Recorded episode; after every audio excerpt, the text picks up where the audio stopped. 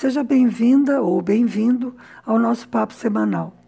Este é o Coisas de Cuba, onde você encontra informações sobre a vida na ilha, curiosidades e algumas reflexões de vez em quando, sempre sob um ponto de vista bem pessoal, digamos os cubanos vistos por esta brasileira. O responsável pela edição e por essas capas maravilhosas é o Fernando Carvalho e eu sou Márcia Chueire. Bom, para compensar o jeitão mais sério da semana passada, hoje eu vou falar de uma das coisas mais alegres de Cuba: a presença da música. Uma vez eu li que as músicas populares mais ricas são as de Cuba, Brasil e Estados Unidos. Eu não sei dizer se foi chute ou se é real, mas isso dá uma ideia de como a música popular cubana é diversa. Como eu não entendo do assunto, eu convidei a Lina Noronha, uma especialista, para participar do podcast de hoje. Ela vai falar da experiência dela numa viagem a Cuba. Então tenha um pouquinho de paciência que ela vai entrar já já. Antes, eu quero fazer aqui uma mistura sonora de algumas lembranças antigas minhas e de experiências com música na ilha. Eu me lembro de ter ouvido música cubana quando ainda era bem pequena. Por exemplo, a Ângela Maria cantando Babalu que eu só descobri que era cubana quando ouvi aqui. Ou o tchá-tchá-tchá, que a gente dançava e cantarolava. A rumba, com esse jeito de dançar assim muito cubano, sacudindo os ombros. E os maravilhosos boleros, que eu amo de paixão. Meu pai tinha um desses bolachões dos melhores boleros cubanos, que eu quase gastei de tanto escutar já na adolescência. Graças a isso, até hoje eu sei vários de cor. Aliás, o bolero acaba de ser declarado Patrimônio Nacional de Cuba. Veja só, essa valorização dos ritmos tradicionais e dos grandes nomes da música de todos os tempos também é muito cubana. Eu não sei se eles já eram assim antes ou se isso tem a ver com a revolução.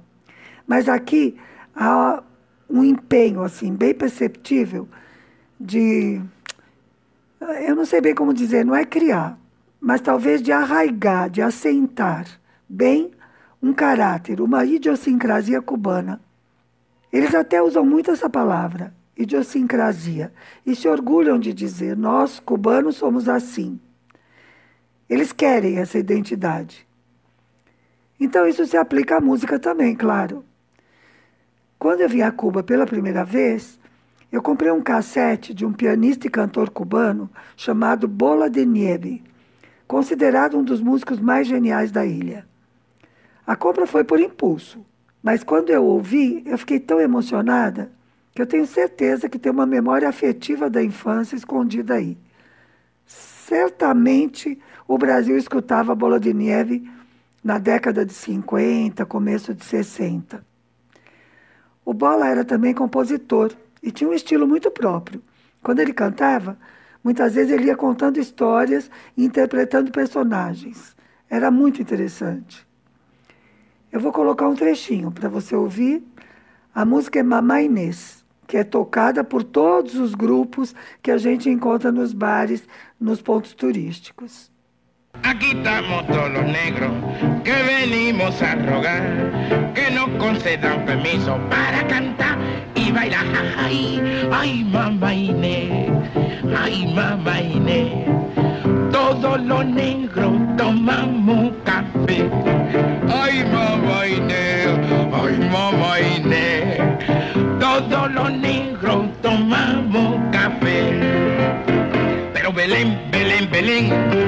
dónde andas tú metida?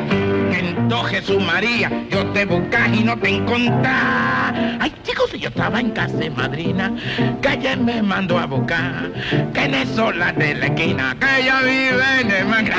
Ay, ay, mamá Inés, ay, mamá Inés. Todos los negros tomamos café.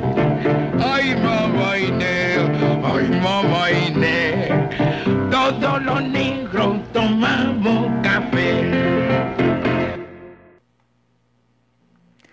Mas a primeira música que eu ouvi em Cuba e que não esqueço foi um clássico, o bolero Som Lágrimas Negras. Essa também se toca em todo lugar. É linda muito boa para curtir uma dor de cotovelo.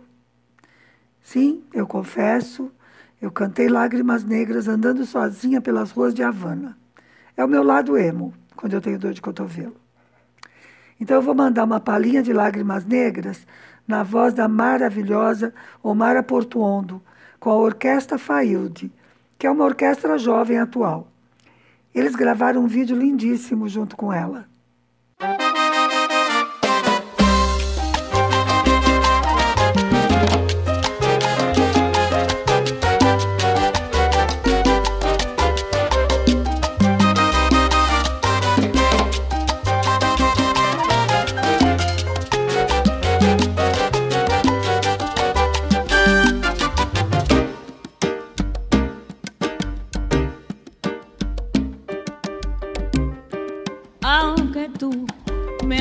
En el abandono, aunque ya han muerto todas mis ilusiones, chismoso, en vez de maldecirte con en mis sueños te colmo, en mis sueños te colmo de bendiciones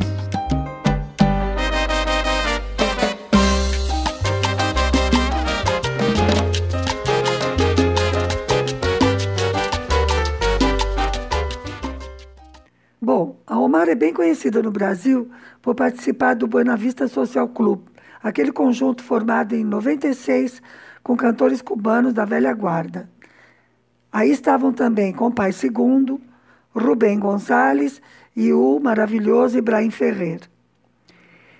Em junho de 99, foi lançado o documentário Buena Vista Social Club, do alemão Wim Wenders, mostrando os shows que o conjunto tinha feito em Amsterdã e Nova York. Foi aí que eles estouraram e chegaram até no Brasil, quebrando o tabu, né? quebrando o bloqueio. Em 99 mesmo, eles se apresentaram em São Paulo. Eu não sei dançar, mas eu fui assistir esse show maravilhoso e me sacudi a noite inteira naquele espacinho apertado entre duas mesas, sabe como é? Nessas casas de show que querem ganhar muito, então lotam de mesas. Pois é, eu e minha irmã nos acabamos. Eu saí morta, mas feliz. Foi um tremendo show. Então aqui vai um pouquinho de Buena Vista para você curtir também.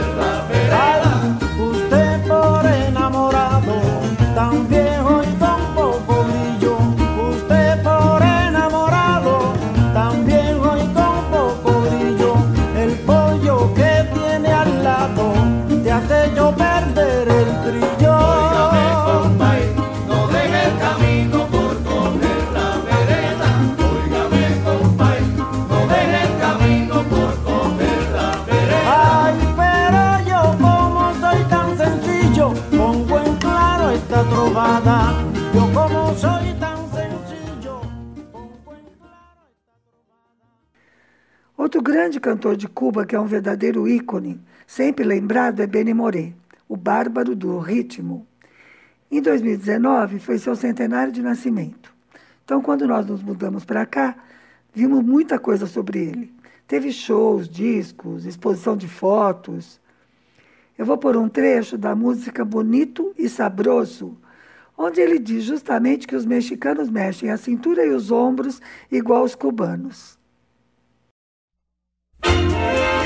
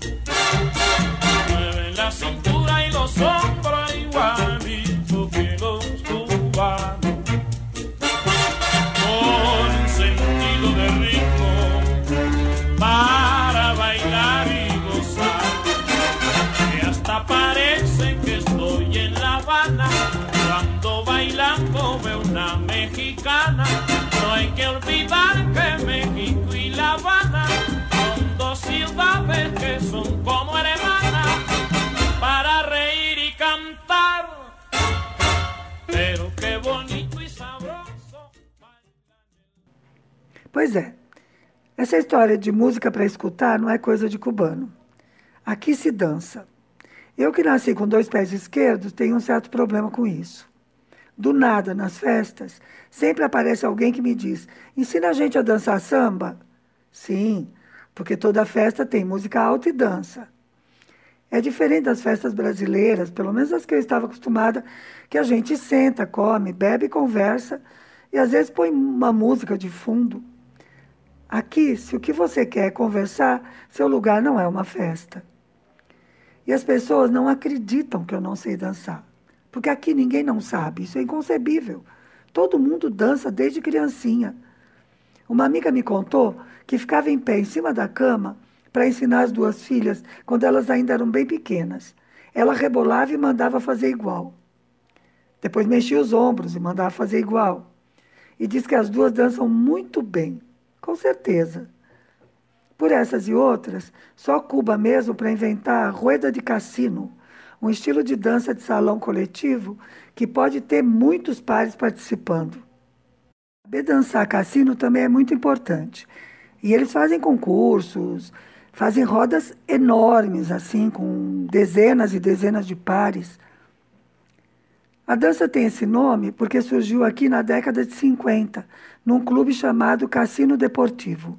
Claro, Cuba na década de 50 e cassino. Está explicado, né? Na rueda de cassino, os pares vão fazendo todos os mesmos passos, bem marcados. Mas isso de dançar em roda, todo mundo igual, lembra um pouco também as cirandas e quadrilhas do Brasil, né? A diferença é que a rueda é urbana, é dança de salão mesmo. Essa história de passos marcados, sempre do mesmo jeito, é o que me impede de dançar aqui. Não é como no Brasil tocou um samba, qualquer um pode se sacudir um pouco, ninguém repara. Os cubanos fazem com a dança o que fazem com quase tudo. Tem um jeito certo de fazer e é o deles. E riem muito dos estrangeiros, mas de uma forma carinhosa até, tipo, ai tadinho, olha para isso. Chegou a hora. Agora nós vamos conversar com a Lina Noronha. Ela é instrumentista, toca o boé e é professora e doutora em música. Ela também é militante do movimento de solidariedade a Cuba. Nós temos em comum, entre outras coisas, o amor à ilha. E é apresentadora do programa Cubanias, que sai às segundas-feiras pela Cotter TV. Oi, Lina. Obrigada por aceitar o convite e seja muito bem-vinda. Se você quiser dar mais detalhes do seu currículo, fique à vontade. Eu sei que você esteve aqui na ilha no ano passado, participando de um evento. E eu gostaria que você contasse um pouco como foi e o que te chamou mais a atenção? Oi, Márcia. Em primeiro lugar, muito obrigada por me convidar para participar no Coisas de Cuba. Falar sobre Cuba e a minha experiência no colóquio de musicologia é sempre um prazer. E foi algo mesmo muito gostoso. Essa ida a Cuba começou com a história de mandar um artigo para a chamada de trabalhos da Casa das Américas para o Congresso de Musicologia, que me foi enviado pela amiga Mônica Vermes. Eu resolvi mandar, o, o artigo foi aceito e aí eu tive que dar um jeito de ir até Havana. Isso foi no carnaval de 2020 que eu fui e eu voltei no dia 10 ou 11 de março, poucos dias antes de começar esse fechamento da pandemia. Eu já tinha vontade de ir a Cuba por conta do contato que eu tinha com as coisas de Cuba, da Revolução, com o pessoal lá da Associação Cultural José Martí da Baixada Santista, o Aníbal Ortega, a Maria Leite, a Cirlei, pessoas que conhecem muito Cuba e que falam bastante, ensinam bastante as pessoas sobre as histórias da Revolução Cubana. E como eu já participava da diretoria da associação desde 2017, Ir a Cuba era alguma coisa que naturalmente eu planejava que aconteceria em algum momento. Mas o que interessa aqui é contar como foi o meu contato com a música em Cuba. Bom, como eu fui para um evento de profissionais da música, eu acho que eu me vi em um lugar privilegiado nesse sentido. Eu já participei em muitos congressos, mas a música que eu vivenciei nesse congresso da Casa das Américas foi uma coisa única e que foi muito marcante para mim. A cada dia do colóquio, a programação era encerrada com uma apresentação musical. E é claro que em um evento de profissionais da música, a qualidade era sempre máxima. E teve música de concerto e música popular. Então foi bem variado. Eu cheguei a assistir, por exemplo, um recital de música de câmara uh, do século XIX, só com canções cubanas, com acompanhamento de piano, coisa que nem gravação tem. E foi naquela sala Cervantes, que você vai saber melhor do que eu explicar eh, esse lugar lindo, uma, uma sala antiga, uh, um ambiente muito suntuoso que é usado para casamentos, segundo me contaram lá, e que virou uma sala de concertos também. É um lugar muito bacana, você se sente mesmo no século XIX, ouvindo aquela música e naquele ambiente. Outra coisa que eu pude ouvir na Casa das Américas foi uma apresentação orquestral em que o repertório era só com compositores das Américas desde os Estados Unidos até a Argentina, passando pelo Brasil com Vila Lobos.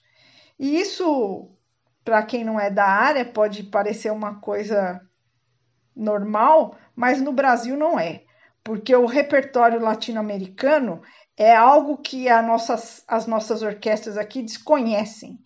Tantos anos que eu tenho de profissão, tocando em orquestra sinfônica, que eu só na orquestra que eu estou atualmente, eu estou há 26 anos, e não só tocando, mas frequentando salas de concertos para ouvir outras orquestras, nunca eu tinha ouvido um repertório com esses compositores, só com compositores das Américas. Aqui o repertório é sempre centrado na música europeia.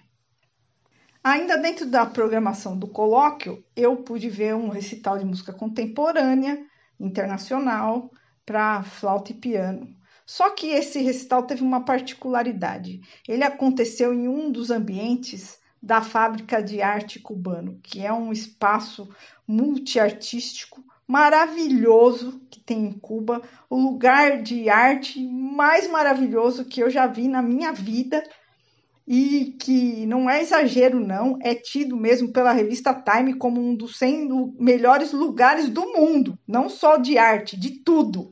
E para mim é o melhor lugar do mundo que eu já fui até hoje, porque para quem gosta de arte, aquele lugar você respira a arte, entrar ali e se sentir envolvida por aquelas múltiplas linguagens artísticas é um êxtase artístico que a gente tem.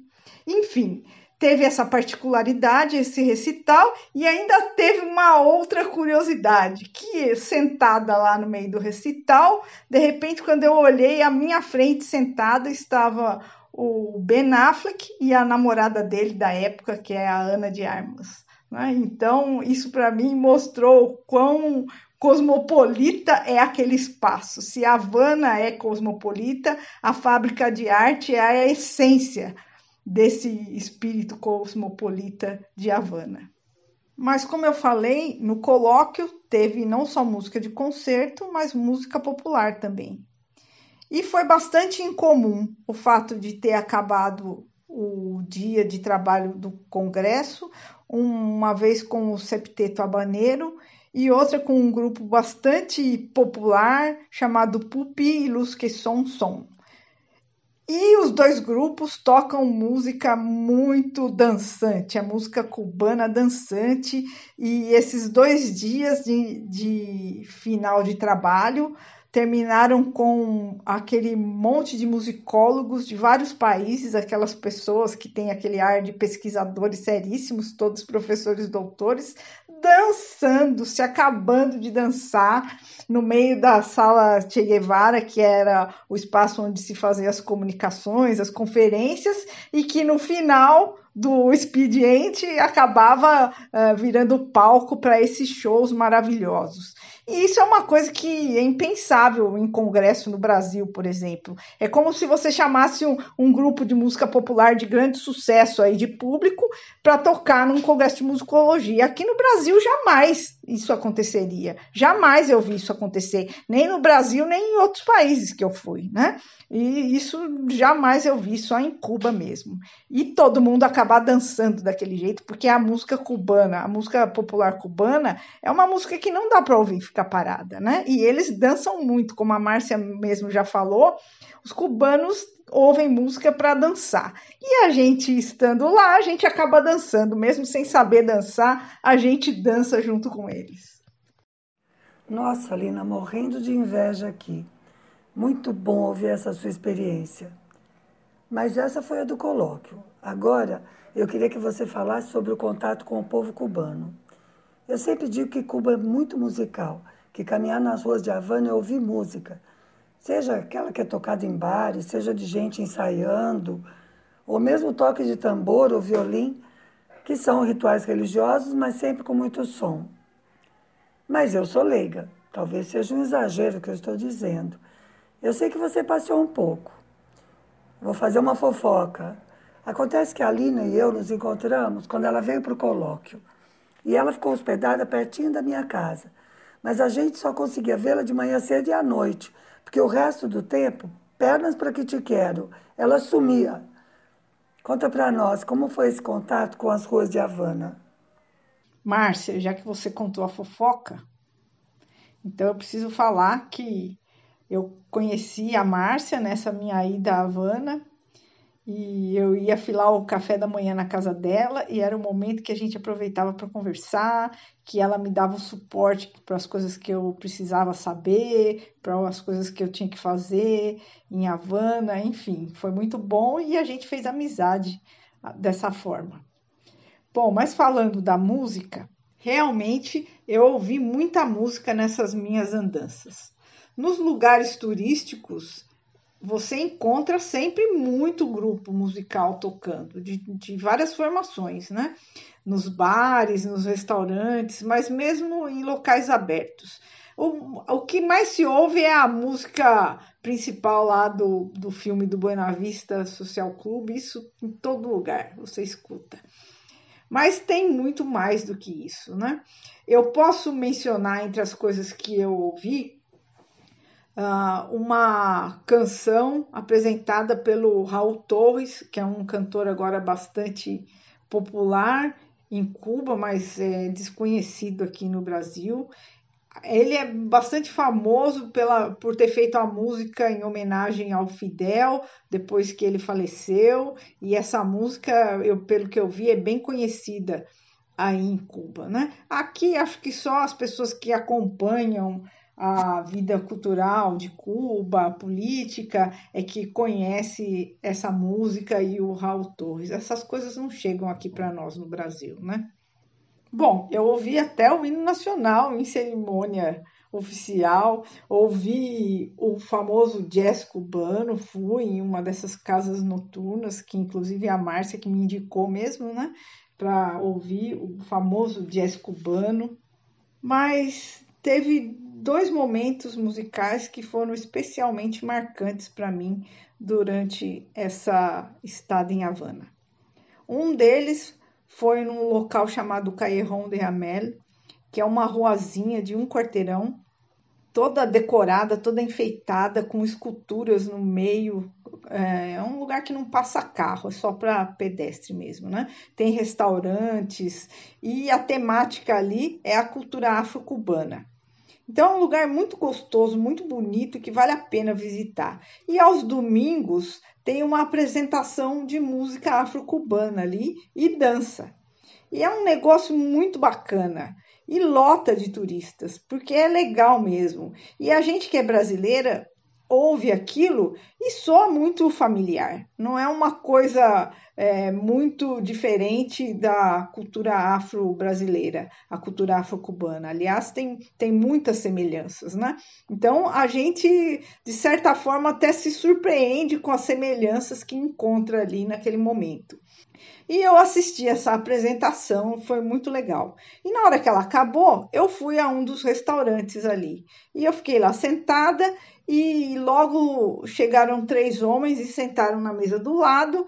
E eles viram que eu era estrangeira, começaram a conversar, enfim, eu acabei batendo papo com eles. Passou mais um pouco, a gente já estava nesse papo. Chegou o dançarino principal lá da apresentação que tinha terminado e se juntou lá esse grupo, queria comer alguma coisa, beber, né? E a gente ficou conversando. E o rapaz era animado. No meio da conversa, ele puxou um improviso. E foi uma coisa maravilhosa, uma experiência inesquecível ter participado de um improviso musical junto com aqueles cubanos ali. Só com a voz e com as palmas, ele criou uma, uma frase musical e pôs a gente para repetir aquela frase cantando e, e marcando o ritmo com as palmas e em cima daquilo ele ia improvisando outros versos e de repente ele começou a dançar. E ele fez um espetáculo de dança ali particular para quem estava ali dentro daquele pequeno restaurante naquele momento. E foi um negócio inesquecível. O cara dançava muito bem, tinha uma expressividade corporal impressionante.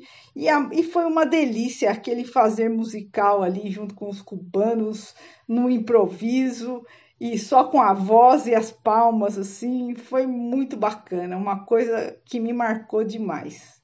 Esse fazer musical espontâneo, o improvisar, é uma coisa tida como muito própria dos cubanos e da cultura musical deles, né?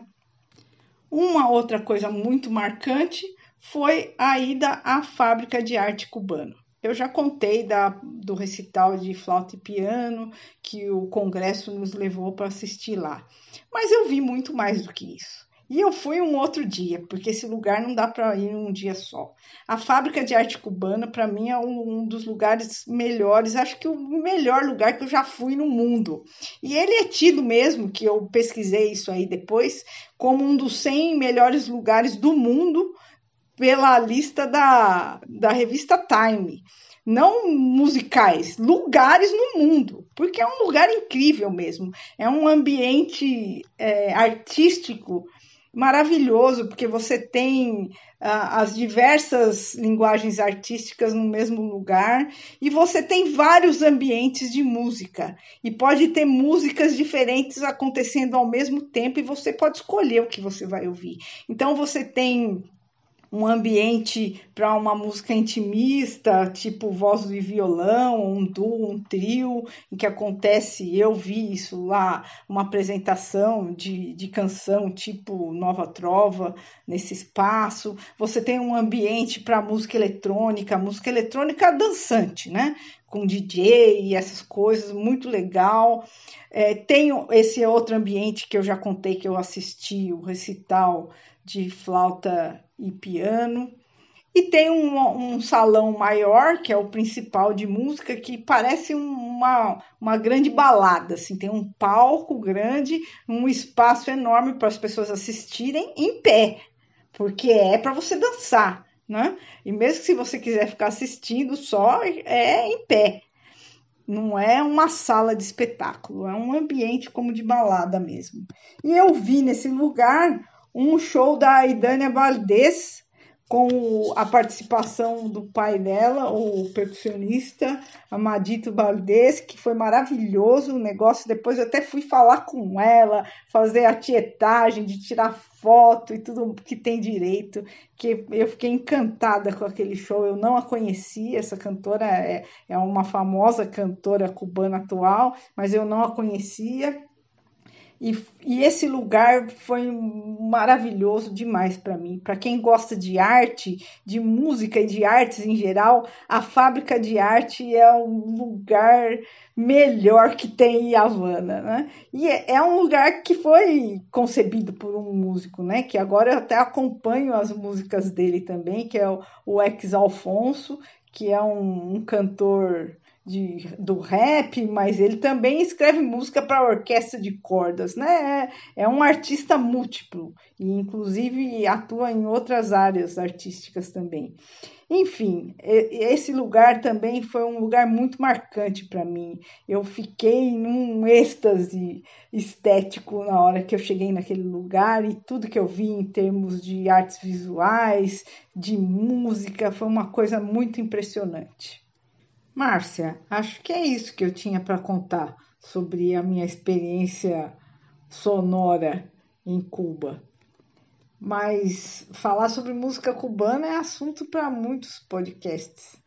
No programa que eu faço toda segunda-feira às 10 horas da manhã no YouTube da Cotter TV, eu já fiz dois programas sobre a música cubana. Toda semana eu levo algum convidado nesse Cubanias, que é o nome do meu programa, para falar sobre alguma coisa relacionada a Cuba. Então, eu convido todo mundo que ouve o seu podcast a também conhecer o programa Cubanias comigo e ouvir mais um pouco sobre Cuba. E também a acompanhar as postagens relativas ao programa no Facebook ou no Instagram do Lina e as Cubanias. Acho que é isso, Márcia. Muito obrigada por ter me chamado para contar um pouco do prazer que foi ouvir música em Havana e conhecê-la também aí. E um beijo para você e um abraço a todos que estão nos ouvindo e fica o convite para conhecer o programa Cubanias também. Até mais. E assim estamos terminando. Mas antes de finalizar, eu deixo aqui a promessa de fazer outro papo de música só com o que se escuta atualmente em Cuba. Espero que você tenha gostado. Eu adorei a participação da Lina e agradeço de novo, lembrando que o programa Lina e as Cubanias sai às segundas-feiras pela Cotter TV. Se você também gostou, divulgue para os amigos. E até domingo que vem, então, com mais coisas de Cuba.